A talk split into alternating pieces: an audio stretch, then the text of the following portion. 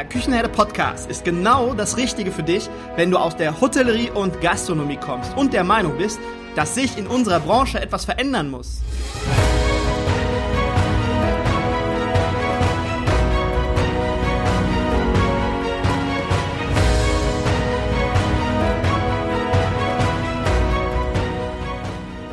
Wenn du Fach- und Arbeitskräfte suchst, dich für die zukünftige Entwicklung in unserer Branche interessierst und wenn du zum Thema Digitalisierung ein Wörtchen mitreden möchtest, dann solltest du in den Küchenherde Podcast reinhören. Du erhältst in diesem Podcast echte Erfolgsanleitungen für das moderne Führen und Binden deiner Mitarbeiter. Mein Name ist Markus Wessel und ich bin Gründer der Küchenherde. Viel Freude beim Zuhören, Lernen und Umsetzen. Der Extrem, weil du jetzt gerade so ein bisschen angespannt guckst, Markus, der Extremfall, den ich da gerade vor Augen habe, ist. Es muss einfach für jeden individuell zugeschnitten passen. Das ist immer am wichtigsten, was auch jeder für sich selbst entscheiden muss. Egal welche Weiterbildung du wählst, wenn du eine Weiterbildung wählst. Die Vihoga hat damals zu meinem Lebensmodell am besten gepasst und mir auch richtig gut getan. Und es geht immer darum, sich selbst zu fordern und zu fördern, um sich später weiter und besser für sein eigenes Berufsleben zu qualifizieren. Hallo und herzlich willkommen im Küchenherde Podcast. Heute habe ich jemanden zu Gast, der 2008 damit begonnen hat, mich zu fordern und zu fördern. Damals war ich Koch und meine Reise begann an der Vihoga in Dortmund. Heute, elf Jahre danach, fast zwölf Jahre danach, bin ich meinen Weg gegangen mithilfe der Wurzeln, die mir damals in Dortmund gegeben wurden oder die Wurzeln, die für mich gepflanzt wurden und den Flügeln, die man mir gab, damit ich weit kam und oder weit gekommen bin und äh, groß denken durfte.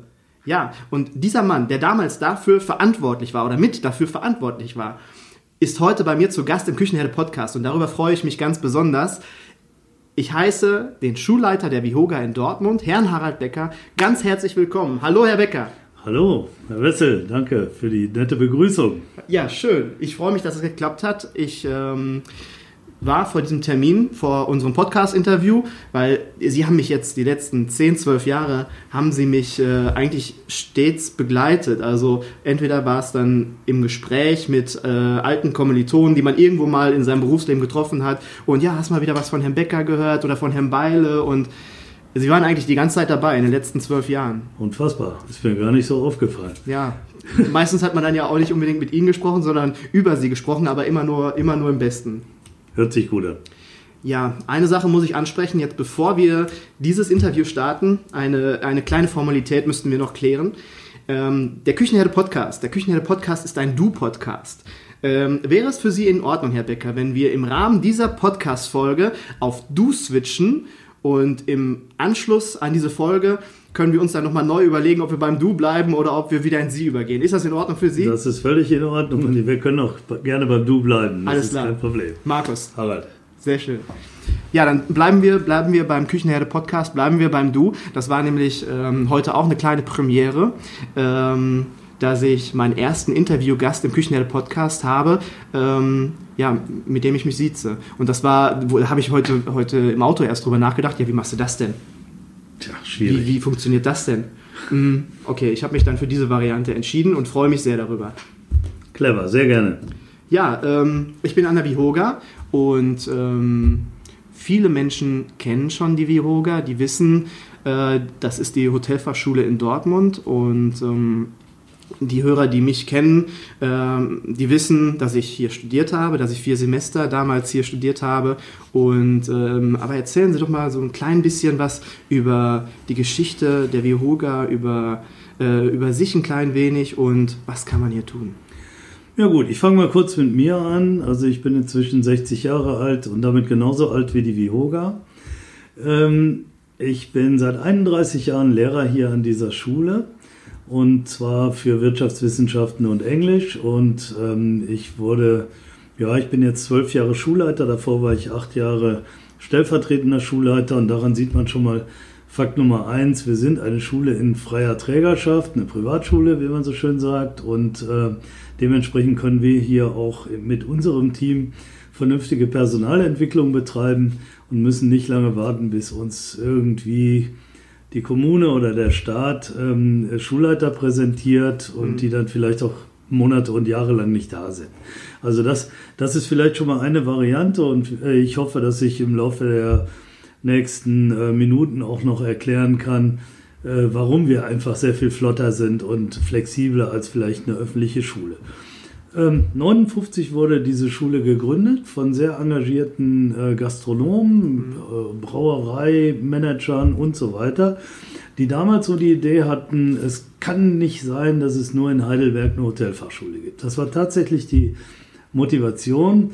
Ähm, die Heidelberger Schule ist die älteste Hotelfachschule in Deutschland und ähm, weitsichtige Menschen hier in dieser Region haben gedacht, wir haben hier eigentlich viel mehr gastronomische Betriebe im gesamten NRW-Gebiet als zum Beispiel in Süddeutschland. Ja. Und ähm, auch schon damals äh, schon erste Ansätze von sehr modernen Betrieben.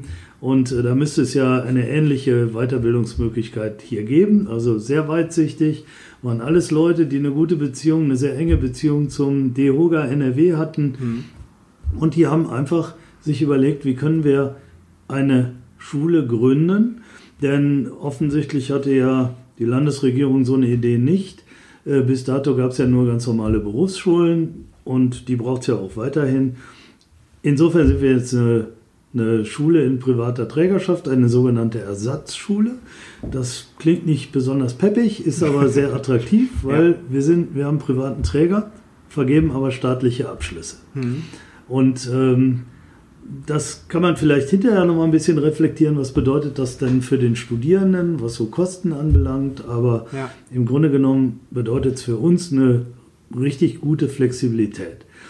Und äh, natürlich hat sich diese Schule rasant weiterentwickelt. Am Anfang ähm, äh, gab es ähm, eben die, die Hotelfachschule. In 71 wurde sie schon umbenannt in Wirtschaftsfachschule, weil auch die Inhalte sich sehr äh, viel stärker auf ähm, kaufmännische und Managementinhalte äh, bezogen. Da waren wir auch die Ersten in der Bundesrepublik, wo das äh, der Fall war. Und darauf sind wir auch immer noch stolz. Und ich glaube, da können wir auch eine ganze Menge äh, vorweisen. Da hatte die Schule immer schon die Nase vorn. Ähm, später, 86, kam dann noch die Hotelberufsfachschule hinzu. Mhm. Also an dem Ende dann, wo wir jungen Leuten erstmal einen optimalen Einstieg in eine Ausbildung in der Gastronomie äh, verschaffen. Diese Schulform existiert immer noch mit großem Erfolg. Naja, und 94 haben wir dann irgendwann beschlossen, die ähm, Hotelfachschule oder Wirtschaftsfachschule umzubenennen in WIHOGA, ja. Wirtschaftsschulen für Hotellerie und Gastronomie, inzwischen erweitert um Handel und Dienstleistungen, aber da komme ich auch noch zu. Ja. Das ist neben etlichen äh, Meilensteinen dazwischen, was wir alles noch so eingeführt haben an Bildungsgängen und auch ähm, so Dingen wie Sommerakademie, ist das eigentlich ganz kurz mal so äh, die Geschichte der Schule, aber ähm, wenn ich zu mir noch kurz was sage, also ähm, ich ähm, bin kein gelernter Gastronom, ich bin Diplomkaufmann und habe in meinem Studium mich mit Verkehrswissenschaften beschäftigt. Hätte genauso gut in der Reederei oder in einer Spedition landen können. Ich habe mich aber jetzt wirklich seit über 30 Jahren äh, sehr wohl gefühlt in dieser Dienstleistungsbranche und irgendwo sind sie auch verwandt, weil diese diese Menschen, die in dieser Branche arbeiten, eben sehr flexibel sein müssen und nicht so viel auf die Uhr gucken, wenn sie ihre Arbeit tun und trotzdem einen super guten und kunden- oder gastorientierten Job machen. Also insofern fiel mir die Umstellung nicht schwer.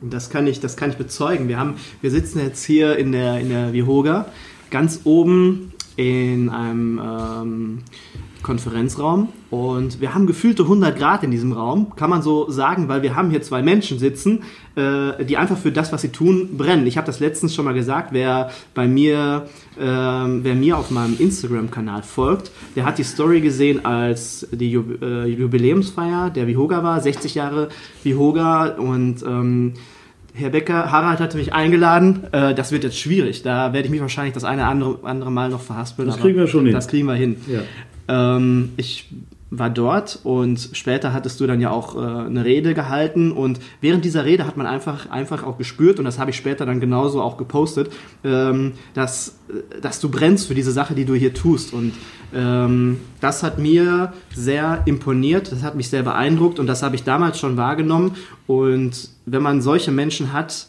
äh, wie dich und auch mich, weil ich brenne für meine Küchenherde genauso, äh, dann wird es auf jeden Fall richtig heiß in den Räumen, in denen man arbeiten muss. Und ähm, das, nur, das nur vorweg oder das ganz nebenbei. Ähm, eine Sache wollte ich jetzt gerade noch sagen zu ähm, den, den Fachschülern. Wenn ich jetzt ein Koch bin mhm. oder im Service arbeite, ähm, sagen wir mal, ich bin ein Koch und bin ein junger Koch und ich liebe das Kochen und möchte dann irgendwann mal ein bisschen mehr machen aus der, aus der ganzen Sache. Ich, ich liebe das Kochen, aber ich möchte gerne mehr machen. Ich möchte mich vielleicht selbstständig machen. Ich möchte ein Restaurant eröffnen, ein kleines schnuckliges, schnuckliges Restaurant. Ähm, dann kann ich vielleicht kochen, aber das ist noch nicht alles. Da fehlt halt, wie gesagt, noch eine ganze Menge an Basiswissen, was ich mir noch beibringen muss. Und das finde ich, ist ein ganz wichtiger Teil der, der Vihoga, was man vermittelt bekommt, um sich halt später solide in seiner Selbstständigkeit zum Beispiel oder als Führungskraft solide aufzustellen. Hier bekommt man das äh, Fundament geliefert, um später halt auch wirtschaftlich, entweder ähm, aus, aus personeller Hinsicht, dass man mit seinen Mitarbeitern richtig umgehen kann, das lernt man dann, dieses, das ganze Wirtschaftliche, was da noch zugehört, dieses ganze Know-how, äh, neben dem Kochen, was man braucht, um wirklich eine solide Selbstständigkeit oder eine solide Führungskraft zu werden, das bekommt man halt alles hier vermittelt. Und das ist halt so mega wichtig, dass man nicht nur denkt, ich kann kochen, ich mache jetzt ein Restaurant auf, da muss man äh, ein klein, kleines Stückchen weiter gehen für. Das ist ganz, ganz wichtig. Ja, wir hatten jetzt gerade schon gesagt, was hier alles angeboten wird. Für wen ist das, für wen ist das jetzt genau, wer ist genau die Zielgruppe für die Hotelfachschule? Ja, ähm, also im Grunde genommen, äh, so wie du schon gesagt hast, es sind natürlich ähm, äh, junge Mitarbeiter in der Gastronomie und Hotellerie. Da sind alle Ausbildungsberufe zunächst mal mit gemeint, ja. aber es ist erstaunlich und das wissen die wenigsten, alles, was auch so in diesen Bereich geht, im Bereich Tourismus oder Flugverkehr, äh, wir haben Flugbegleiter auch ähm, immer wieder hier gehabt, die wir zu staatlich geprüften Betriebswirten machen konnten. Ähm, alles, was da so verwandt ist zu dieser Branche, ist hier genauso willkommen und kann ähm, und kann diese Schule besuchen. Also letztendlich, es kommt doch nicht darauf an, ob man bei einem Catering-Unternehmen gearbeitet hat mhm. oder in einem äh, verwandten Bereich. Äh, ich müsste gerade mal nachdenken, was so das Exotischste war, was wir hier, was wir hier in der Schule hatten. Ja, aber das ist für mich schon gar nicht mehr exotisch, weil für mich gehört zur Gastronomie und Hotellerie zu dieser, man sagt ja in Englisch ist es einfacher Hospitality-Business. Ja. Mhm. Da gehören für mich ganz viele Facetten hinzu. Deswegen kann ich auch diese Argumente von älteren äh, Gastronomen äh, nicht so ganz gut verkraften, die öfter mal sagen, ja, die Leute, die zur Hotelfachschule gehen, ähm, die wollen raus aus unserer Branche. Also ich kann das nicht nachvollziehen, weil wir, weil äh, diese Branche, die hat überall Anknüpfungspunkte, ja. ähm, in sämtlichen anderen Dienstleistungen zumindest. Und die Absolventen dieser Schule werden ja nun auch von sämtlichen anderen Branchen ähm, äh, quasi händeringend gesucht ja. und, und sind da herzlich willkommen. Also die Perspektiven, wenn man einmal in in Hotellerie und Gastronomie gelernt hat und sich dann weiter besser aufstellt. Die Perspektiven sind unendlich. Ja. Das heißt, auch das sollte man schon mit bedenken, bevor man Leuten rät, eine Ausbildung in der Gastronomie und Hotellerie zu machen oder nicht. Ich weiß, dass selbst Leute, die in der Gastronomie und Hotellerie arbeiten, teilweise ihren Freunden und Bekannten abraten, weil sie vielleicht jetzt gerade ja, ja. eine harte ja. Zeit schieben, weil, weil sie vielleicht auch beim falschen Unternehmen sind, das kann alles sein, mhm.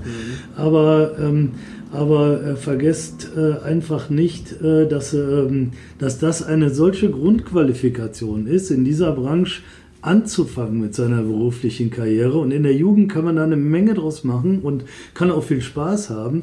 Aber das ist nicht das Ende. Also man muss nichts von dem, was man da in den Anfangsjahren macht, machen bis an sein Arbeitsende. Ja. Sondern man kann auf dieser Basis, äh, ist man überall willkommen, man kann alles Mögliche machen. Also insofern, insofern ist das schon, ähm, ist das schon ein sehr, sehr wichtiger Hinweis.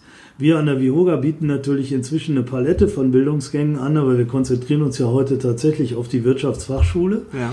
Und, ähm, Und, und da, muss man, äh, da muss man eben sagen, ähm, wichtig ist, dass man, dass man eine abgeschlossene Berufsausbildung hat mhm. und die mittlere Reife hat als ja. schulische Ausbildung. Man muss mindestens ein Jahr Berufspraxis auch noch nach der Ausbildung nachweisen. Ja. Aber da gibt es eine Menge Möglichkeiten inzwischen, das auch noch während der Zeit zu tun, in den Ferien und so weiter. Das haben wir sehr spitz ausgerechnet. Da kann ich nur jeden einladen, hier mal vorbeizukommen und sich beraten zu lassen. Da gibt es Mittel und Wege, wie man zum Beispiel wenn man im Frühjahr die Prüfung gemacht hat, dann doch im Oktober schon starten kann. Oder noch besser, man hat im Sommer die Prüfung gemacht und startet dann zum nächsten April. Ja. Denn wir sind auch, ich glaube, die einzige ähm, Hotelfachschule in Deutschland, die zweimal im Jahr äh, startet, also jeweils im April oder im Oktober. Ja. Und ähm, das ist draußen nicht so richtig bekannt, aber das ist natürlich ähm, sehr flexibel. Entweder man arbeitet vorher nochmal in der Winter- oder in der Sommersaison, das war ursprünglich die Idee, oder man ähm, hat eben zu unterschiedlichen Zeiten auch Prüfungen gehabt und äh, möchte dann auch endlich loslegen. Ja. Zu dem ähm, Abwerben, was du gerade gesagt hast, das war damals, also es ist ja wirklich jetzt schon zwölf Jahre her, mhm. wo ich ähm, hier an der WIVOGA gewesen bin und das war damals schon so, dass halt branchenfremde Institutionen uns dann bei äh, StudiVZ hieß es damals oder sonst mhm. irgendwo angesprochen haben, wo dann äh, bei uns im Profil stand wie Hoga. Und die haben uns aber einfach angesprochen, weil die äh, Menschen, die, die hier studieren, die hier an der Schule sind, die sind grundsätzlich dienstleistungsorientiert. Und das fehlt uns halt oftmals in ganz vielen anderen Branchen. Und das bringen wir aus der Gastronomie, aus der Hotellerie und Gastronomie bringen wir einfach mit. Und das ist dann halt für eine Autovermietung oder für ganz viele andere Sparten ist das halt super interessant, weil das ist, wir kennen es ja, Servicewüste Deutschland ähm, und da bringen wir, wir 2,5 Millionen Gastronomen hm. und Hoteliers, bringen da einfach eine ganz andere äh, Manpower, ein ganz anderes Mindset bringen wir da mit. Und, und das immer mehr. Das, das, immer mehr. Das, die Gesellschaft verändert sich ja an dieser Front nicht besonders positiv. Mhm. Letztendlich, wenn man sich in Deutschland so umschaut, dann haben wir das Dienen nicht erfunden, offensichtlich. Ja. Es gibt auch in meinen Augen eine ganze Elterngeneration, wenn nicht sogar zwei, die relativ anstrengungslos zu Wohlstand gekommen sind und die ihren Kindern natürlich von allem abraten, wo du, ähm, ja, ich sag mal, dienstleistungsorientiert für andere Leute was tust. Mhm. Und ähm, und das ist unser Dilemma auch. Äh, also wir, wir, hören im Fernsehen eigentlich immer nur vom Pflegenotstand und solchen Dingen, aber in der Gastronomie gibt es diesen Notstand ja eigentlich auch. Mhm. Es sei denn, wir wollen uns alle total abspecken und auf ein amerikanisches äh, Niveau begeben. Viel, viel Self-Service mit vielen ähm, studentischen äh, Arbeitskräften, die aushilfsweise mal mal an den Start gehen. Also ich will dem auch, ich will das auch nicht komplett absprechen, dass es bestimmte Formen von Gastronomie gibt, wo das wunderbar funktioniert.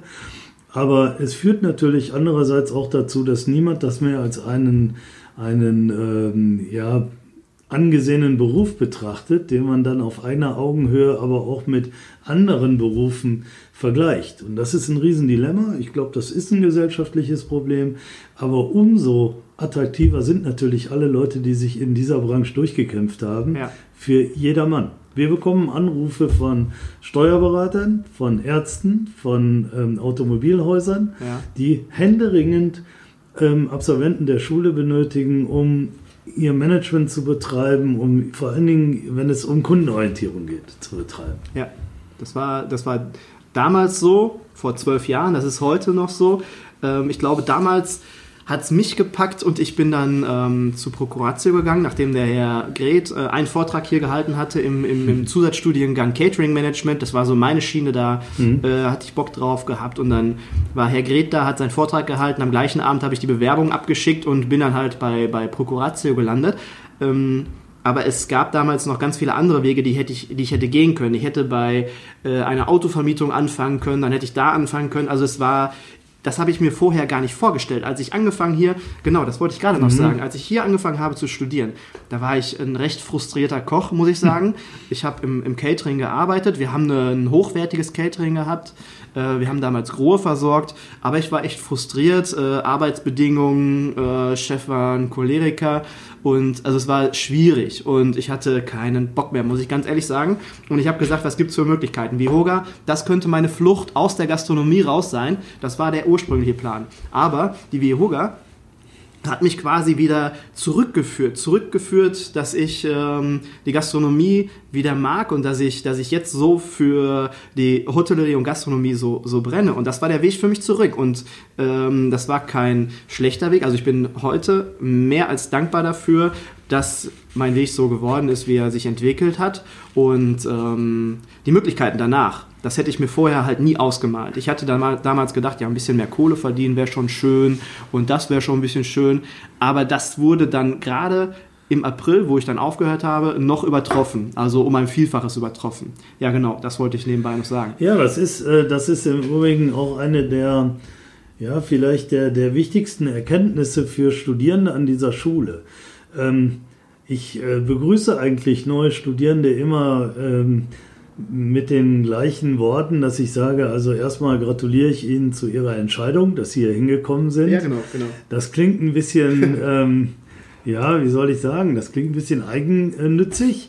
Ist es ja auch, aber andererseits ähm, äh, hat das ja auch, ja, ist das auch für den einzelnen Studierenden, glaube ich, eine sehr, sehr gute Entscheidung, weil man in dieser Vollzeitschulform zumindest zwei Jahre die Gelegenheit kriegt, ähm, nochmal zu reflektieren über sich selbst, ja. über seine Perspektiven, über seine Zukunft.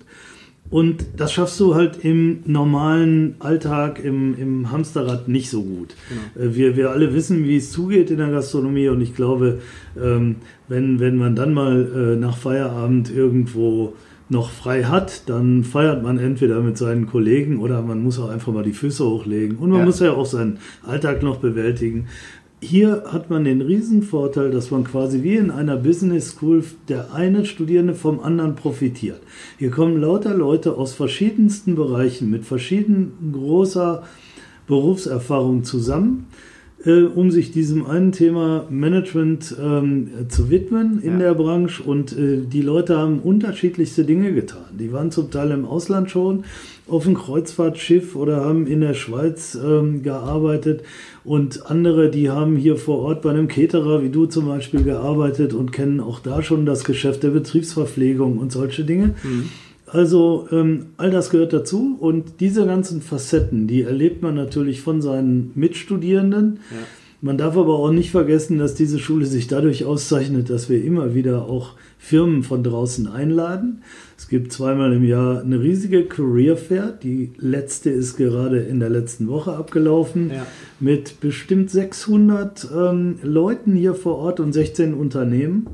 600 ähm, Teilnehmer deswegen, weil wir dazu auch Berufsschüler aus ganz NRW einladen, mit ihren Lehrern die Schule, aber auch die Unternehmen kennenzulernen.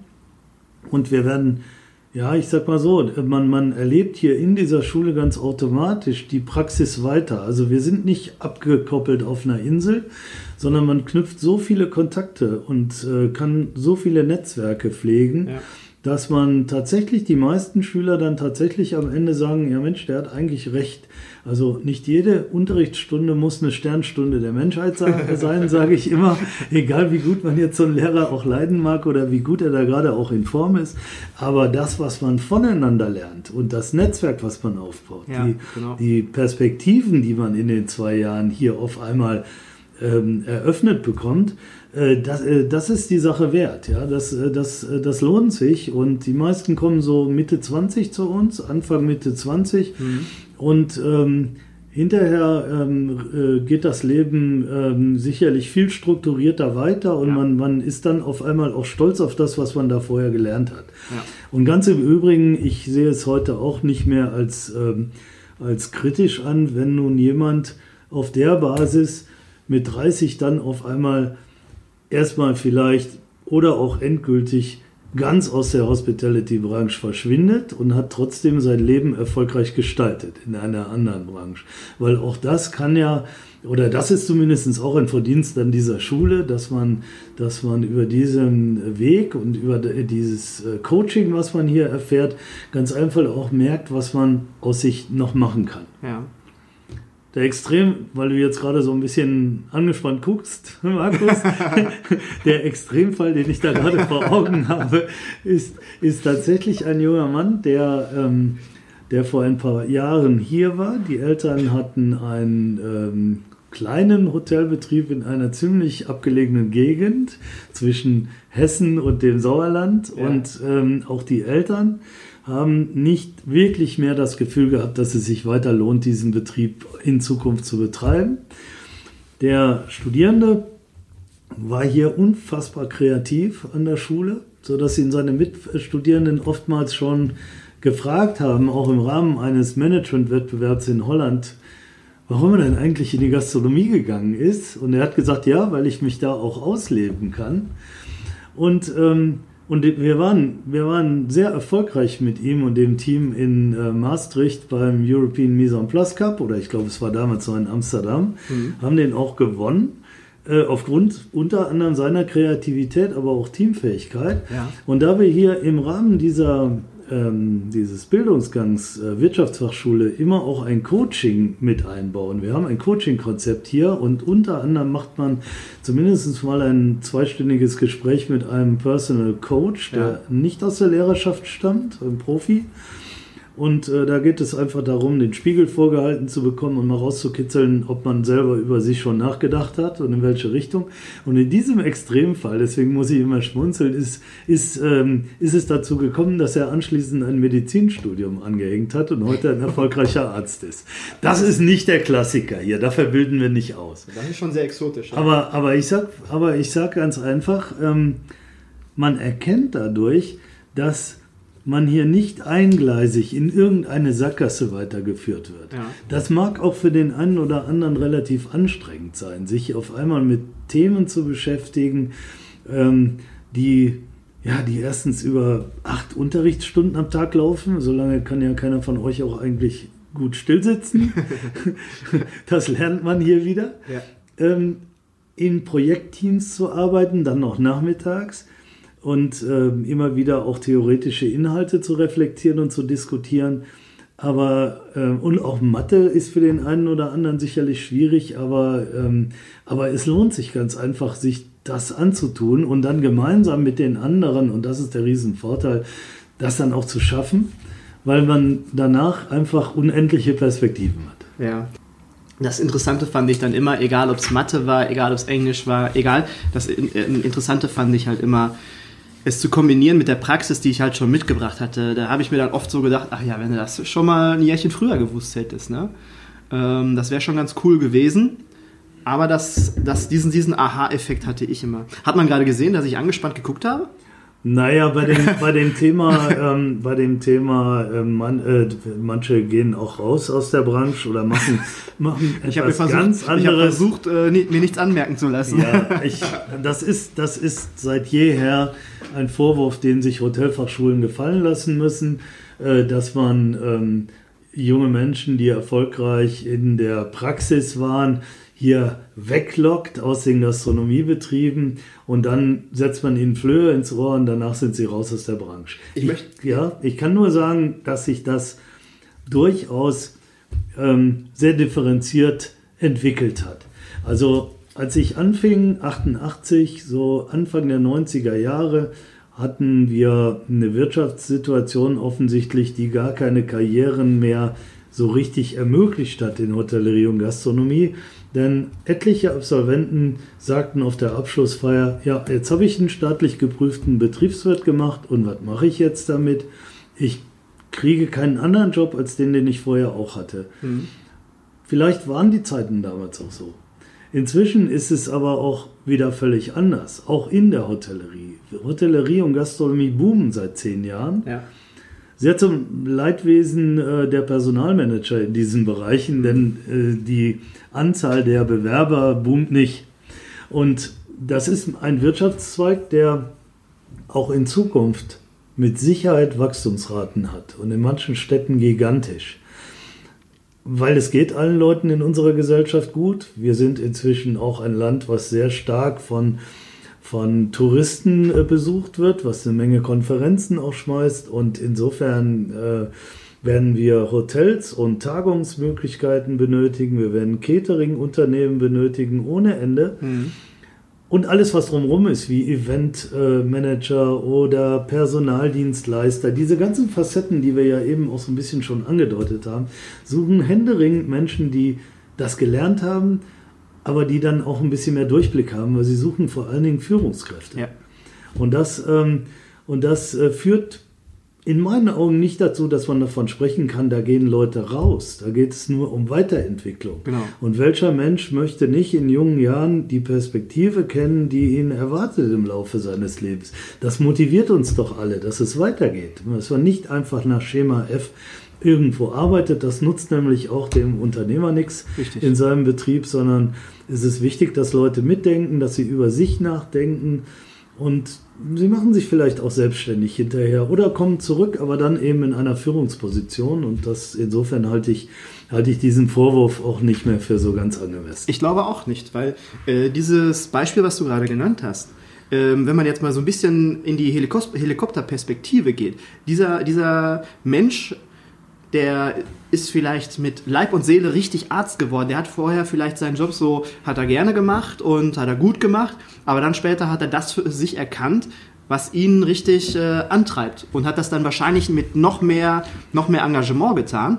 Und ähm, auf der anderen Seite muss man dann sagen, glaube ich, wenn wir in der Hotellerie und in der Gastronomie so ein bisschen an uns arbeiten, an unserem Mindset arbeiten, weil wir haben ja jetzt in den letzten zehn Jahren, acht, neun, zehn Jahren, wir haben äh, ständiges Umsatzwachstum, wir haben mehr Beschäftigte, also wir haben regelmäßig mhm. jedes Jahr immer mehr Beschäftigte in unserer Branche arbeiten und die müssen dann auch natürlich weitergebildet werden und die, das, da, dafür ist das hier eine tolle Anlaufstelle, wo man dann halt Menschen zu noch besseren Dienstleistern machen kann, die dann uns noch mehr supporten können in unserer Branche.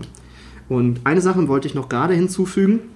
Man kann das hier so sehen wie eine große Mastermind-Runde. Eine große Mastermind-Runde, wo man sich wo man in den Austausch gehen kann und äh, durch die Erfahrungen der anderen profitiert. Nicht nur durch den Lehrer, der vorne etwas erzählt, sondern das, was man später mit seinen Kommilitonen dann daraus macht und in den Austausch geht. Und deswegen ist das hier eine große, große, große Mastermind-Runde und später ähm, dann aber auch ein ganz großer Schnupperkurs, wenn man die Unternehmen kennenlernt, wenn man jetzt äh, an die Career Affair, Affair äh, denkt oder dann die, die, diese Zusatzstudiengänge, Catering Management und dann gab es auch noch etwas mit ähm, Tourismus, Tourismus, ne? Tourismusmanagement. Ja, inzwischen auch Eventmanagement. Also da ähm, haben wir eine Menge Kooperationen auch inzwischen aufgetan mit ja. der International School of Management hier in Dortmund mhm. oder der IAK, der Catering ähm, Management-Zusatzstudiengang ist inzwischen ein Zertifikatskurs ähm, mit der IHK Dortmund zusammen. Ja. Also sehr beliebt inzwischen auch, ist auch extern geöffnet, also für Leute, die das auch machen, die nicht die Hotelfachschule besuchen. Ah, okay. Ja, ist neu. Ähm, wie sieht denn so der Rahmen aus für einen Fachschüler, der sich entschließt, jetzt im April hier zu studieren? Wie sieht der gesamte Rahmen aus? Insgesamt dauert das ja zwei Jahre, vier Semester. Ja. Und wie sieht es aus mit, mit äh, Praktikas, Ferien, die Schulstunden, mhm. Schulfächer? Hier ist auch ein Wohnheim. Ja, ich kann ja mal ganz kurz zusammenfassen, was so die, die Eckdaten äh, sind. Ähm, Praktika, vielleicht fangen wir damit mal an, gibt es in dem Rahmen nicht. Das wäre freiwillig, weil es kommen ja nur Leute mit Berufsausbildung und Berufserfahrung an. Stimmt. Das ist schon mal das wesentliche Argument. Das unterscheidet uns auch schon mal sehr, sehr stark von privaten Fachhochschulen oder auch öffentlichen Fachhochschulen, die äh, und das unterscheidet uns auch vom Ausland, die keine duale Berufsausbildung haben und dort müssen natürlich ähm, Absolventen von Hotelfachschulen grundsätzlich während der ähm, Weiterbildung auch Praktika machen, weil sie sonst von der Praxis wenig Ahnung haben. Ja. So, hier ist das völlig anders. Hier kommen ja Praktika an und wir machen die einfach fit zum Thema Management. Ja. Ähm, wir haben ähm, einen Stundenplan von Montags bis Freitags, der läuft zurzeit für die Fachschüler von 7.45 Uhr an jedem Tag, von montags bis freitags halt. Ähm, bis in der Regel so circa 13.30 Uhr. Mhm. Natürlich, es gibt auch einen Tag im Moment in der Fachschule, der ähm, äh, geht bis 15 Uhr. Da wird dann diese Ausbildereignungsprüfung vorbereitet, die mhm. hier grundsätzlich an der Schule auch mit gemacht wird. Lehrer dieser Schule sind im Prüfungsausschuss der IHK und die Prüfungen werden hier an der Schule mit praxisnahen Beispielen aus Hotellerie und Gastronomie dann auch abgenommen ja. mit Vertretern der IHK. Insofern ist das schon mal ein recht bequemer Weg das hier gleich vor Ort zu machen.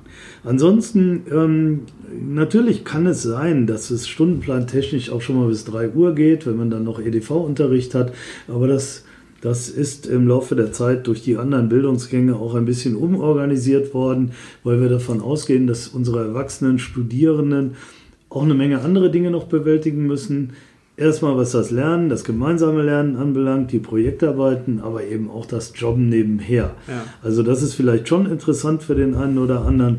In der Regel geht es nicht länger als 13.30 Uhr, vor allen Dingen freitags nicht. Also da ist eine Menge Luft, um noch irgendwo zusätzlich Geld zu verdienen. Das kann ich bestätigen. okay. Ja, ja. Ähm, Anwesenheitslisten von dir habe ich im Moment nicht vorlegen, also von daher kann ich da nichts zu sagen. Ich glaube, ich glaube, ich war sehr diszipliniert damals. Also das sehr war so, ähm, ab dem ersten Tag, ab dem 1. April oder 2. April, wo es dann für mich begonnen hat, hat sich mein ganzes Schulwesen, was ich, ähm, ähm, wir sind ja unter uns, wir können ja ganz äh, vertraulich darüber sprechen, dass ich nicht der beste Schüler war früher oder der motivierteste Schüler früher, früher äh, als ich dann noch ähm, in der Gesamtschule war. Okay. Also es war wirklich so, so mittel, mittelmotiviert, aber als ich dann hier die, die Türschwelle übertreten habe, wurde es besser. Hört sich gut an, ich habe nichts anderes in Erinnerung. ähm, wenn, wenn wir weiter zum Rahmen kommen, also wir haben die Schulferien des Landes NRW, ganz normal. Ja. Auch wenn wir semesterweise agieren und semesterweise ja auch anfangen, Oktober und April, ja. wie gesagt, aber man kann sich da wunderbar darauf einstellen, wer kann das schon in unserer Branche? Man kann sich für die zwei Jahre tatsächlich die Blöcke schon mal raussuchen, die definitiv kein Unterricht stattfindet. Ja. Ähm, Tja, was interessiert uns noch? Also, ähm, was für Fächer? Was für Fächer haben wir hier eigentlich? Also, ähm, wenn, ich, wenn ich mir die aktuelle Stundentafel anschaue, ein Kernfach ist natürlich Betriebswirtschaftslehre, Marketing, Rechnungswesen, Controlling, aber auch Wirtschaftsinformatik, Wirtschaftsmathe und Statistik, mhm. können wir auch nicht drumherum. Äh, Steuern, Steuerlehre mhm. und Personalmanagement darf nicht fehlen. Ja. Es gibt so ein paar spezielle Rechtsgrundlagen wie Lebensmittelrecht, aber sehr gering ausgeprägt. Also das, was man halt braucht, auch als Führungskraft. Ja. Ähm, naja, und daneben gibt es auch noch so berufsübergreifende Fächer wie Deutschkommunikation, was aber hier sehr stark auch in Richtung Rhetorik ausgelegt wird. Ähm, wir haben ansonsten noch Englisch, Volkswirtschaftslehre, was auch mehr in die Richtung Volkswirtschaftspolitik geht, also letztendlich auch dass man einschätzen kann, was hat das für Auswirkungen, wenn die Zentralbank mal wieder beschließt, keine Zinsen mehr zu verlangen. Was hat das eigentlich für ein Unternehmen für Auswirkungen? Ähm, Wirtschafts- und Arbeitsrecht nicht zu vergessen, was auch jede Führungskraft natürlich braucht. Ja. Dazu, ähm, dazu dann eben die Ausbildereignungsprüfung wird vorbereitet und wir planen jetzt für die Zukunft auch noch eine Möglichkeit, der Spezialisierung oder der Vertiefung, weil wir feststellen, dass es neben diesen ähm, ja, allgemein wichtigen äh, Grundlagen dort äh, auch Leute gibt, die sich schon spezialisieren wollen, speziell so in Richtung Hotelmanagement mhm. oder FB-Management oder eben sogar in Richtung Food Service Vertrieb. Denn erstaunlicherweise haben wir sehr viele ehemalige, die in Vertriebspositionen unterwegs sind, ja. obwohl wir das so explizit, explizit hier nicht trainieren und gar nicht thematisiert haben.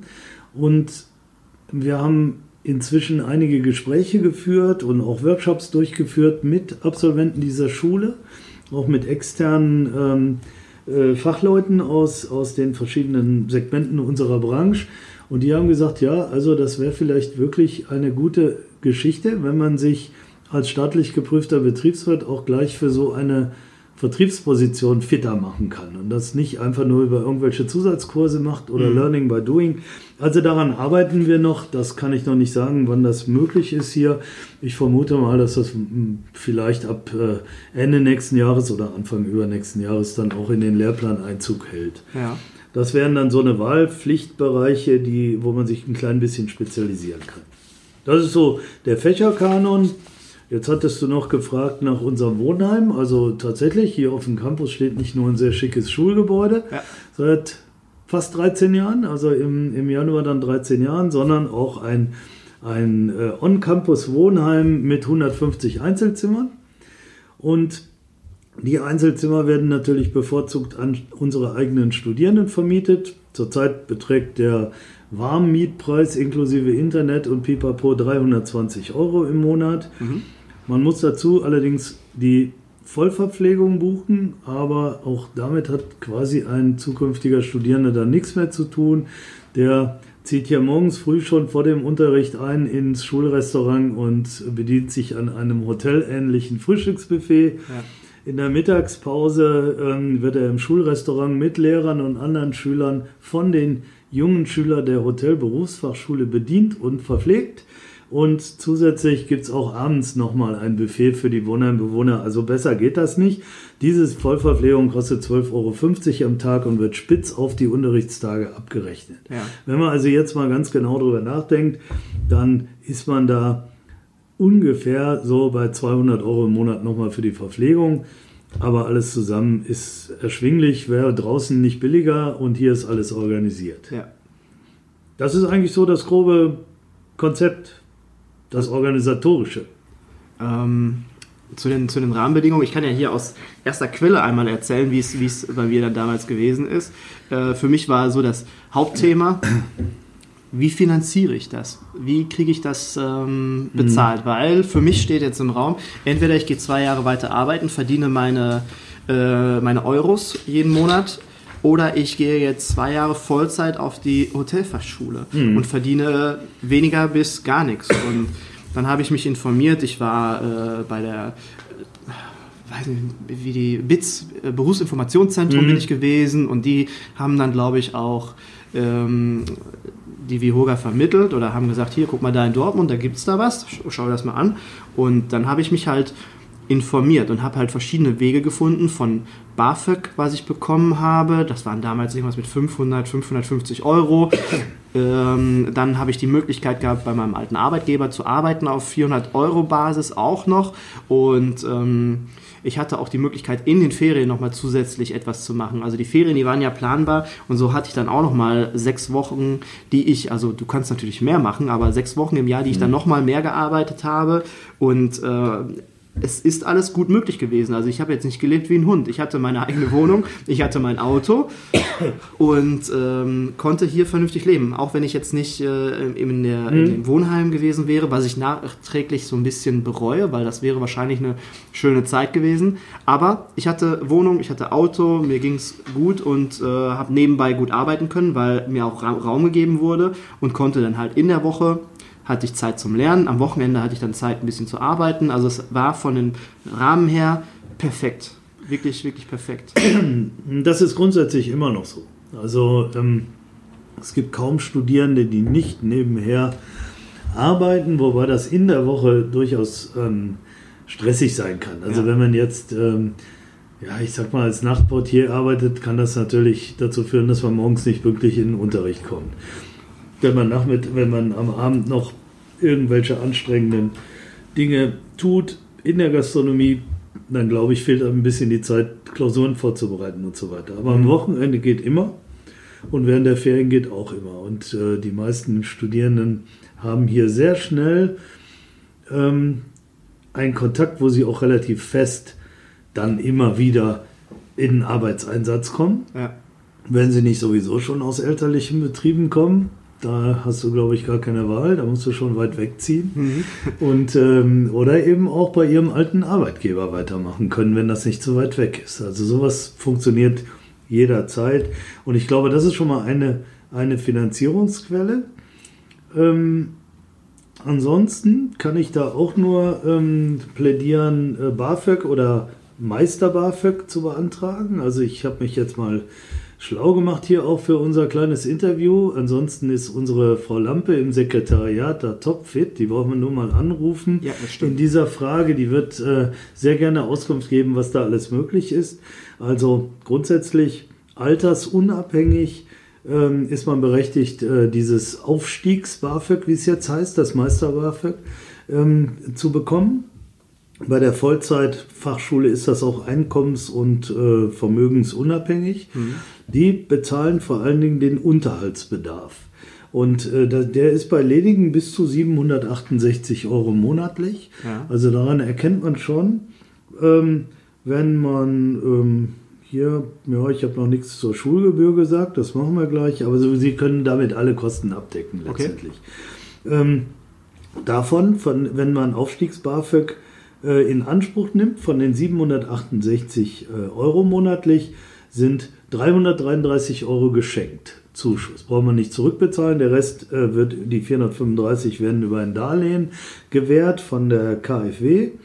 Aber ähm, auch das äh, wird hinterher einkommensabhängig zurückgezahlt. Also je nachdem, wie hoch das Einkommen dann ist, muss man mehr oder weniger zurückzahlen. Ich glaube, die Mindestrate ist bei 128 Euro monatlich. Mhm. Allerdings kann man sich davon auch fünf Jahre maximal noch freistellen lassen nach der Schule, sodass man erstmal wieder Schwung aufnehmen kann und ja. Geld verdienen kann. Und dann ist das ein Kinderspiel. Interessant ist eine andere Variante noch, die wir zunehmend ähm, jetzt auch sehen, dass sie genutzt wird. Das ist das ganz normale Schüler-BAföG. Ähm, das wird inzwischen bis maximal 30 Jahre gewährt, elternunabhängig, das ist wichtig. Mhm. Das äh, können aber nur Leute in Anspruch nehmen, die mindestens drei Jahre nach der Ausbildung noch gearbeitet haben ja, genau. in der Branche und somit auf insgesamt sechs Jahre kommen. Ja. Sechs Jahre Berufserfahrung. Wenn man dann nicht mehr bei den Eltern wohnt ähm, und, und halt äh, ansonsten ähm, äh, die, diese andere Bedingung erfüllt hat, dann bekommt man maximal 735 Euro im Monat und die sind geschenkt. Die braucht man nicht mal mehr zurückzubezahlen. Genau. Also könnte es eine gute Idee sein, wenn man die Ausbildung macht und noch drei Jahre in der Praxis arbeitet, bevor man hier zu uns kommt. Ja. Ich kann natürlich jeden verstehen, der das vielleicht eher machen möchte, aber man sollte es nicht äh, unterschlagen, weil das ist Geld, was man vom Staat geschenkt kriegt. Und äh, dann ist das Ganze auch nicht mehr so ein Drama. Ja? Da, dann, da, davon ist ja nicht nur die Schule zu bezahlen, theoretisch ähm, kann man dafür hier im Wohnheim wohnen, man kann an der Vollverpflegung teilnehmen und hat auch noch ein Taschengeld. Genau. Alles, was ich dann noch nebenbei jobbe, jobbe, das ermöglicht mir vielleicht ein Auto und noch ein paar andere Freiheiten. Und das war genau dieses Modell, was ich damals gewählt hatte. Dieses BAföG musste ich nicht zurückzahlen. Ich hatte dann, weil das BAföG nicht komplett ausgereicht hatte, um meinen äh, Lebensunterhalt zu mhm. decken mhm. und äh, Schule zu bezahlen, hatte ich dann einen äh, KfW-Bildungskredit beantragt in Höhe mhm. der Schulgebühren. Und ähm, das war alles, was ich dann an, an Kosten sozusagen aufnehmen musste. Und da war es dann später noch ganz attraktiv. Ich weiß gar nicht mehr, wie es wie hoch die Summe war, das weiß ich nicht mehr, aber dadurch, dass ich dann später alles auf einmal zurückgezahlt habe, haben die da nochmal irgendwas ermäßigt. Ich weiß nicht mehr, wie viel es war, aber da gab es dann auch nochmal eine Ermäßigung. Und das war halt für mich eine mega attraktive Sache. Und innerhalb von drei Jahren nach der Schule war es dann, war der Käse für mich gegessen. Ja, und äh, vielleicht müssen wir jetzt tatsächlich auch was zur Schulgebühr in Anführungszeichen sagen. Ja. Ähm, das ist ein äh, kompliziertes Thema. Wir, wir, sind ja eine Ersatzschule, wie ich ganz am Anfang erklärt habe. Das heißt, wir, wir betreiben diese Schule sozusagen für das Land NRW, auch wenn wir ein privater Träger sind. Der private Träger hat an unserer Schule keine kein, kein äh, Geld im System und erwartet auch überhaupt keine Rendite, wird praktisch von einem ehrenamtlichen Vorstand äh, getragen, die Schule. Und ähm, alles, was hier reinfließt, bleibt in der Schule und nichts davon wandert hier raus. Ja. Aber man muss fairerweise sagen, auch wenn wir ähm, zu, ja, zu über 90 Prozent refinanziert werden vom Land NRW, bei Investitionen ist das nicht immer so und außerdem reichen ja nicht 90 Prozent, sondern öffentliche Schulen werden ja auch zu 100 Prozent vom Staat unterhalten. Wir ja. müssen also irgendwie diese Differenz äh, einsammeln und das beläuft sich bei der Wirtschaftsfachschule dann ähm, auf einen Förderbeitrag, den man an den Förderverein der Schule zahlt, in Höhe von 190 Euro im Monat. Ja.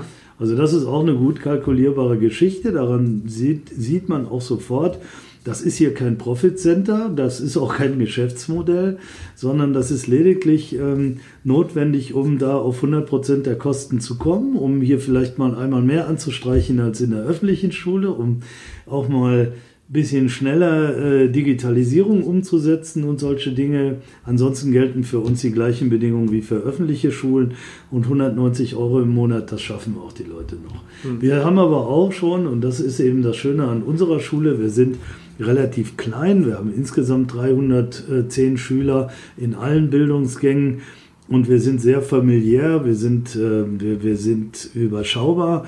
Bei uns haben auch immer wieder Studierende, die aus familiären Gründen vielleicht auch mal in eine finanzielle Klemme gekommen sind, haben immer sprechen können und haben entweder ein Stipendium bekommen oder eine Stundung. Ja. Auch mit uns kann man aushandeln, dass man nach Abschluss der Schule, wenn man wieder Geld verdient, dann aber auch diese diesen Förderbeitrag bezahlt. Also hier wird kein Schüler ferngehalten von dieser Schule, der jetzt gerade finanziell da in der Klemme ist. Man muss sprechen, man ja. kann aber auch mit uns sprechen. Und äh, also ich finde das persönlich nicht nur damals, sondern auch heute mega na, attraktiv, genau, das Wort fehlte mir gerade. Mega attraktiv, weil ich ja jetzt auch weiß, was passiert danach. Also was kommt danach bei rum, das, was ich mhm. mir vorher halt nie so richtig vorstellen konnte. Ähm, was passiert danach? Also was, äh, du hast da viel mehr Erfahrung von, von Leuten, die äh, die Vihoga abgeschlossen haben. Was ist danach mit dem passiert? Was haben die danach gemacht? Ja, also es gibt, es gibt erstmal auch ein kleines Loch, das ähm, ja auch in der Motivation, das beginnt so ungefähr Ende des dritten Semesters wenn einige sagen, so, jetzt habe ich hier die meisten Hürden geschafft, das Examen werde ich wohl auch noch wuppen, aber ähm, ich habe ja noch gar keine neue Stelle. Was mache ich denn jetzt? Und ja. da kommt so eine gewisse, so eine gewisse Panik auf. Ähm, bin ich danach gleich der große Manager? Habe ich dann gleich so einen super Top-Job? Nach der Schule und komischerweise werden solche Stellen nicht immer direkt angeboten. Mhm. Das ist ein bisschen altersabhängig und natürlich abhängig von der vorherigen Berufserfahrung.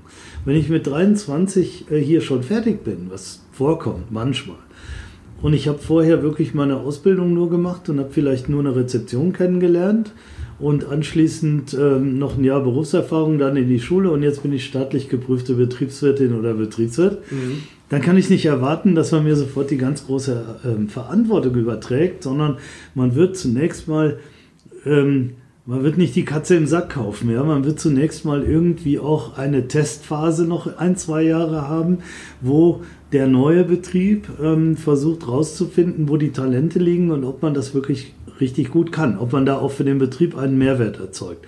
Ich kann allerdings wirklich mit sehr, sehr gutem Gewissen sagen, dass ich bei, bei den überwiegenden Teil eigentlich, nicht nur bei den meisten, ähm, nach, nach, sagen wir mal, zwei Jahren ungefähr dann auch wirklich vielleicht sogar nach einem Wechsel danach wieder des Unternehmens dann wirklich eine ganz neue Perspektive mit höherem Gehalt, besseren Arbeitszeiten und äh, viel mehr Verantwortung und Gestaltungsfreiräumen ergeben hat.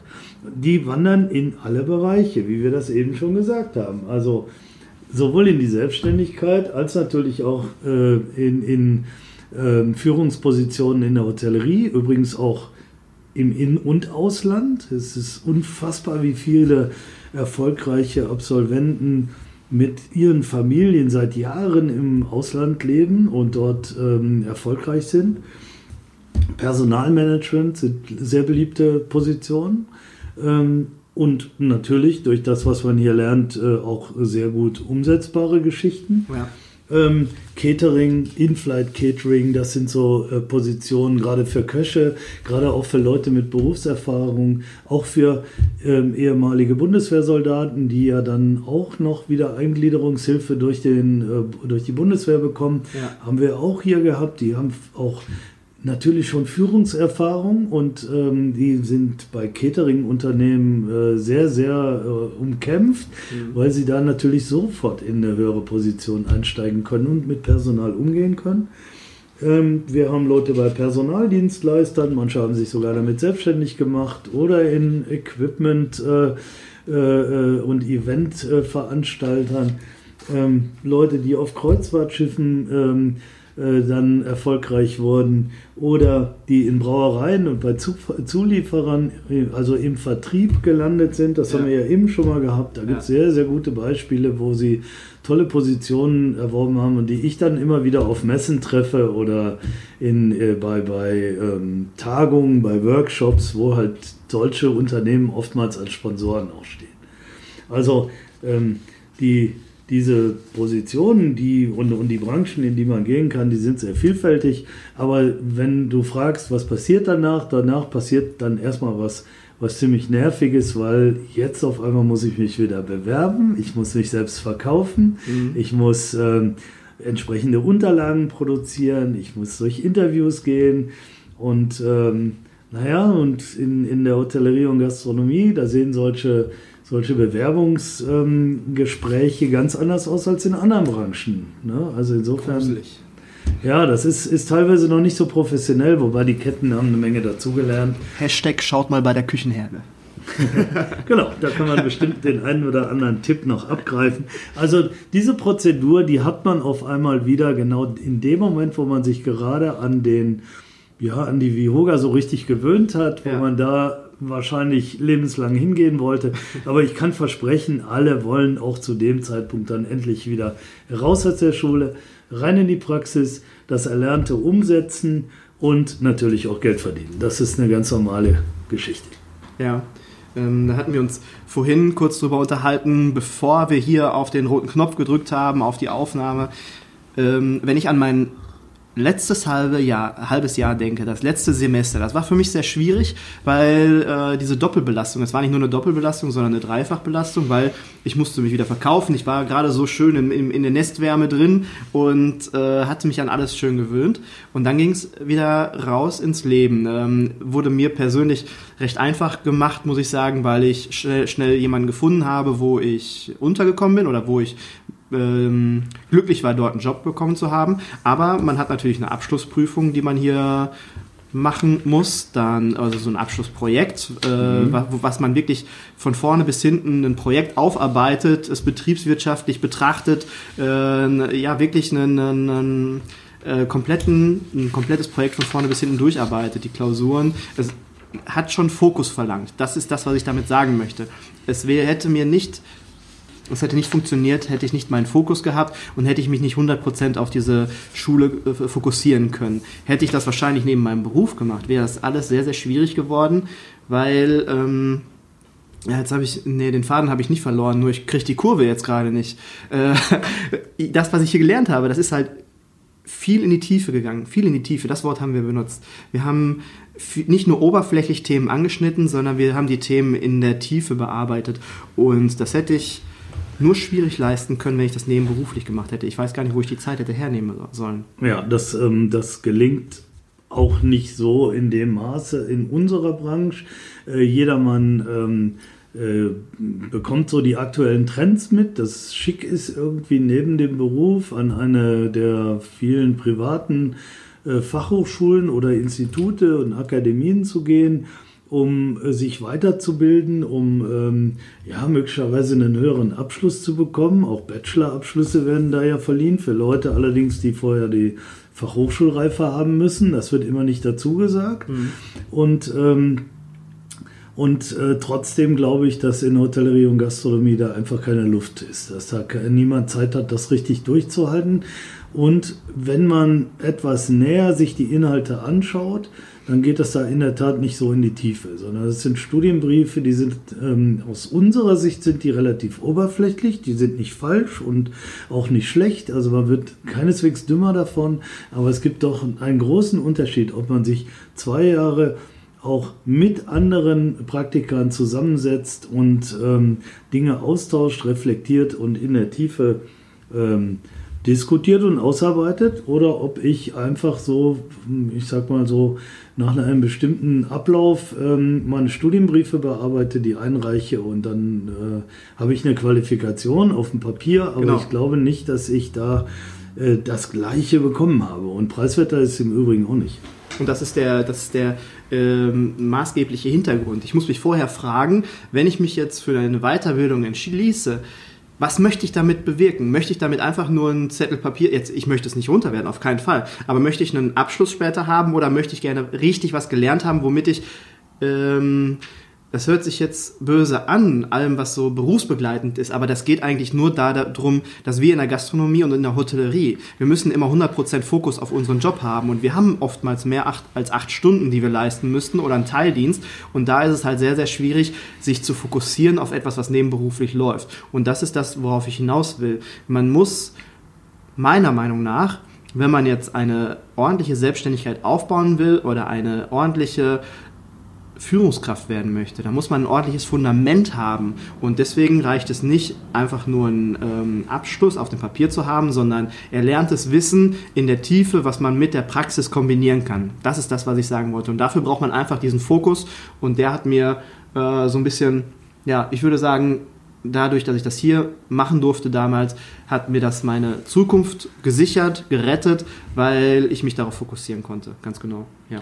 Ja, und ich meine, man sollte nicht äh, verkennen, man braucht einen mittleren Schulabschluss. Also die Fachoberschulreife langt mit der Ausbildung zusammen und so weiter, um hier zu starten. Und wir haben immer mehr Absolventen, die gleichzeitig mit dem Examen, mit dem staatlich geprüften Betriebswirt, die Fachhochschulreife erwerben. Und wir haben auch immer mehr Studierende, die jetzt, in dem, äh, da wo sie etwas älter geworden sind, etwas reifer geworden sind, parallel hier an dieser Schule auch noch einen Bachelor erwerben. Das machen wir mit einem Kooperationspartner mhm. und man erwirbt ein, noch einen Bachelor in Business Management ähm, an der ähm, New Buckinghamshire University, also vermittelt durch ein, eine Partnerinstitution in Monheim. Ja. Und äh, diese Leute, ähm, also diese Studierenden, die haben dann nochmal so während der zwei Jahre, so circa anderthalb Jahre vor sich, wo sie 14 Mal, also man könnte auch sagen, so circa einmal im Monat, einen Samstag und einen Sonntag hier in der Schule zusammensitzen und für den Bachelor lernen. Auch ja. das ist einfach möglich, wirklich einfach und relativ preiswert möglich, weil der staatlich geprüfte Betriebsrat der Vihoga viel tiefer geht als dieser theoretische Überbau, der dann den akademischen Abschluss versorgt. Mhm. Insofern, ähm, man muss das nicht machen, aber es gibt ja Leute, die suchen händeringend nach solchen Möglichkeiten und so kann man hier eine Doppelqualifikation seit einigen Jahren erwerben und es scheint sehr attraktiv zu sein, denn so äh, zwischen 12 und jetzt sogar im letzten Kurs 22 äh, Studierende machen das. Okay. Das, äh, das, ist, ähm, das ist jedes Mal erfolgreich ausgegangen und damit sind die Perspektiven natürlich noch größer. Cool. Ja, das wusste ich noch nicht. Ich glaube, das gab es damals da. Das gab es noch nicht. Gab's noch nicht, ne? Zeit, nee. Ähm, aber der Küchenherde-Podcast, der ist ja nicht nur deutschlandweit, man kann ihn ja weltweit, kann man den ja abrufen. Das heißt, wenn ich jetzt gerade in Amerika bin, ich bin ähm, dort in der Küche, ich mache dort ähm, mein Auslandsjahr oder bin seit mhm. zwei Jahren in Amerika, koche dort und überlege mir, ich möchte gerne noch was machen, ich möchte gerne mich weiterbilden. Es kann von weltweit aus kann man hierher kommen. Also durch diese Möglichkeit mit dem Wohnheim ist es auch egal, wo ich eigentlich bin. Das lässt sich auch alles aus dem Ausland her organisieren. Das ist kein Problem, oder? Nee. Und auch ganz Deutschland nicht. Ist nein, das ist eigentlich wirklich gar kein Problem. Wir haben auch Zulauf aus ganz Deutschland und etliche ähm, Studierende sind bis kurz vor Beginn der Schulzeit noch irgendwo im Ausland tätig, auf dem Kreuzfahrtschiff oder mhm. in der Schweiz oder in den USA oder in Irland. Also es ist egal wo. Das kann man alles regeln. Wir haben äh, auf unserer Homepage die Möglichkeit, äh, sich online zu bewerben, die Unterlagen online hochzuladen und äh, ansonsten eine E-Mail reicht, um beraten zu werden oder ein Anruf bei im Sekretariat. Ähm, also sowas können wir alles von unterwegs natürlich auch regeln. Und äh, charmant ist in der Tat, wenn man dann hier noch keine Bleibe organisieren konnte, haben wir einen Platz in Wohnheim. Also ja. auch das funktioniert.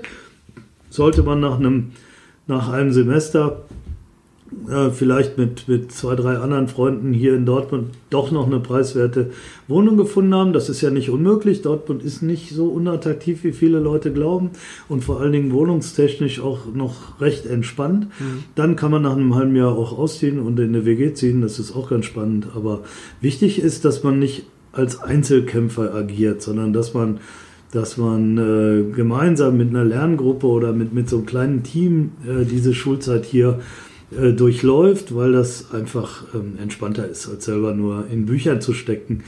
Also ich habe das damals in meiner Studienzeit auch so gehandhabt, wenn wir haben so ein bisschen arbeitsteilig damals die Themen vorbereitet und wenn der eine dem anderen das erklärt hat, dann kann er das 100 Prozent. Also ja. der, der erklärt, der kann das. Ja? ja und ja. der andere sollte so gut erklären, dass derjenige auch noch Lust hat zuzuhören und äh, das dann auch drauf hat. Also mhm. das hilft dir auch ganz enorm. Nicht nur bei der ohnehin verpflichtenden Projektarbeit, wo ja kleine Teams tatsächlich ähm, äh, miteinander an einem Projekt arbeiten. Ich habe, ähm, jetzt wo du das sagst, bevor ich zur WHOGA gekommen bin, mein Chef hat mich damals immer Einzelkämpfer genannt.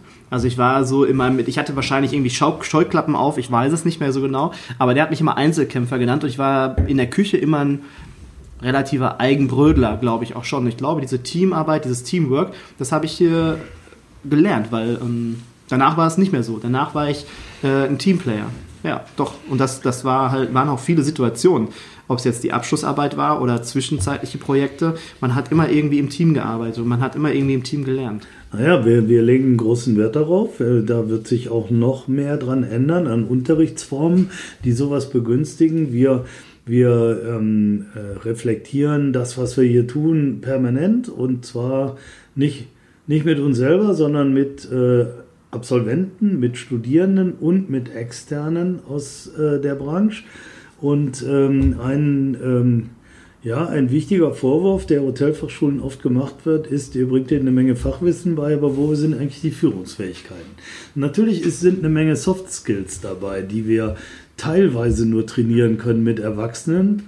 Ähm, aber wenn, es gibt auch ein Instrumentarium für Führungskräfte und es gibt da durchaus ähm, auch eine Haltung als Führungskraft. Und diese Haltung können wir natürlich auch erzeugen, indem wir entsprechend den Unterricht aufbauen, Gruppen zusammenstellen und nicht die selber bilden lassen, sondern sagen, ihr seid jetzt verantwortlich dafür, dass wir nächste Stunde oder was zu dem Thema irgendwas hören oder bei einer Projektarbeit eben auch verlängert. Das ändert sich übrigens. Damals konntet ihr die Projektgruppen noch selber zusammenstellen. Wir werden das jetzt anders machen, weil es im richtigen Leben auch nicht immer so geht. Mhm. Und ähm, und dann, ähm, dann wird man als zukünftige äh, Führungskraft ganz einfach auch eher gewohnt sein, ähm, so ein Team, was vielleicht jetzt erstmal zusammengestellt wurde, dann auch gemeinsam auf Kurs zu bringen. Ja. Natürlich nehmen, nehmen Teammitglieder unterschiedliche Rollen in einem Team ein und sowas reflektieren wir hier auch, sodass ja. man also auf sowas auch gefasst ist.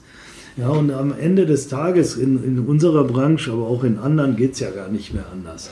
Also wer kann schon vor sich hin brütteln alleine? Ähm, bei der Schnelligkeit, bei der, bei der Flexibilität und dem, was sich ständig verändert, ähm, wer kann das alleine bewältigen? Das geht gar nicht. Und das ist ja auch das, das ist ja auch das Geheimnis eigentlich erfolgreicher Betriebe, dass sie es schaffen, ähm, ihre Mitarbeiter irgendwie mitzunehmen und mhm. alle brennen für eine Sache und ja. das, äh, das ist manchmal harte Arbeit, weil es gibt natürlich unter Menschen immer wieder auch Leute, wo das schwieriger zu installieren ist, aber offensichtlich ja. geht das ja. Da musst du äh, schauen, dass du die richtigen Leute findest und dann für dich gewinnst in einem Vorstellungsgespräch oder allein im Bewerbungsprozess. Und nein, aber ich ähm, weiß, wir haben zur 60-Jahresfeier haben wir darüber gesprochen mit Herrn Werner zusammen. Und das, was hier zwei Jahre lang vermittelt wurde, war auch eine Geisteshaltung. Eine Geisteshaltung, die man dann später auch mitgenommen hat, wo man dann auch in den Betrieb gegangen ist und sich selbst hat äh, re reflektieren lassen. Also mit den Mitarbeitern zusammen war es dann nicht mehr so schwierig und ähm, also nicht schwierig zu sagen, hey, hör zu, hast du mal ein Feedback für mich? Was denkst du darüber? Oder hast du eine Meinung dazu? Dass man halt im Team zusammenarbeitet und das war vorher halt nicht so. Und diese Geisteshaltung, die hat man zwei Jahre hier mitbekommen, hat gemerkt, oh, das ist aber cool, das ist schön, das macht Spaß. Das nehme ich so mit und das mache ich genauso weiter.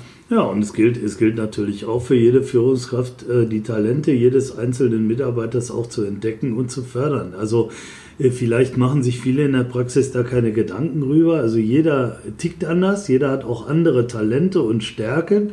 Und es macht sehr wenig Sinn, ständig an Schwächen rumzunörgeln und mhm. die zu versuchen zu Stärken zu machen. Aber wenn man äh, die unterschiedlichen Stärken und Schwächen kennt seiner Mitarbeiter, dann kann man da natürlich schon was draus formen. Das sieht man ja manchmal im Fußball, manchmal geht es auch schief dort. Mhm. Also, also nicht jeder ist auf jeder Position gleich erfolgreich, will ja. ich damit sagen. Aber auch solche Dinge werden bei uns hier reflektiert und, ähm, und äh, da wird schon ein gewisses Handwerkszeug auch mitgegeben. Ne? Ja.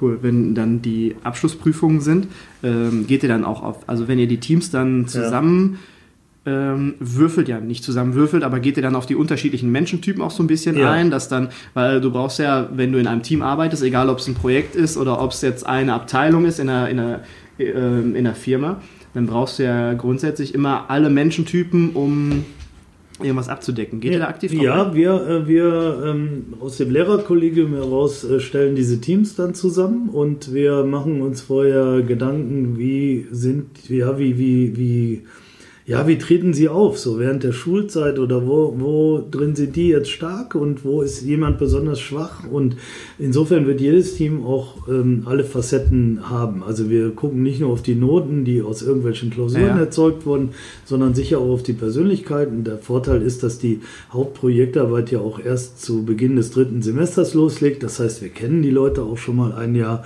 und äh, wenn dann ein Gremium von Lehrern darüber entscheidet, dann ist das, glaube ich, auch recht objektiv effektiv. Mhm. Und ähm, ja, und insofern kann auch keiner sagen, er würde da irgendwie benachteiligt oder bevorteiligt. Das ist eben wirklich wie das richtige Leben und da muss man dann durch. Und ich weiß, dass es an anderen Schulen äh, durchaus nach anderem Muster läuft. Da suchen sich, wie bei uns früher auch, die Teams ja. zusammen. Da gibt es dann zwei, drei, die sich sowieso, oder vier, die sich sowieso gut kennen, die machen ihr Ding. Und andere, die wollen gar nicht miteinander arbeiten, aber die sind gerade übrig geblieben. Das ist nicht unsere Strategie. Also auch da wollen wir professioneller mit umgehen. Aber das ist ja auch dann ein mega Learning, was ich dann aus diesem Jahr Projektarbeit mitnehme, wenn ich dann auf einmal checke, wenn das Licht aufgeht. Warte mal, ich habe hier ganz unterschiedliche Typen. Ich habe hier einen sehr extrovertierten, dann einen sehr introvertierten. Mhm. Der eine hat da seine Stärke, da seine Stärke. Äh, das kann ich jetzt alles in einen Topf schmeißen und dann kommt ein richtig tolles Projekt dabei raus, ein tolles Ergebnis.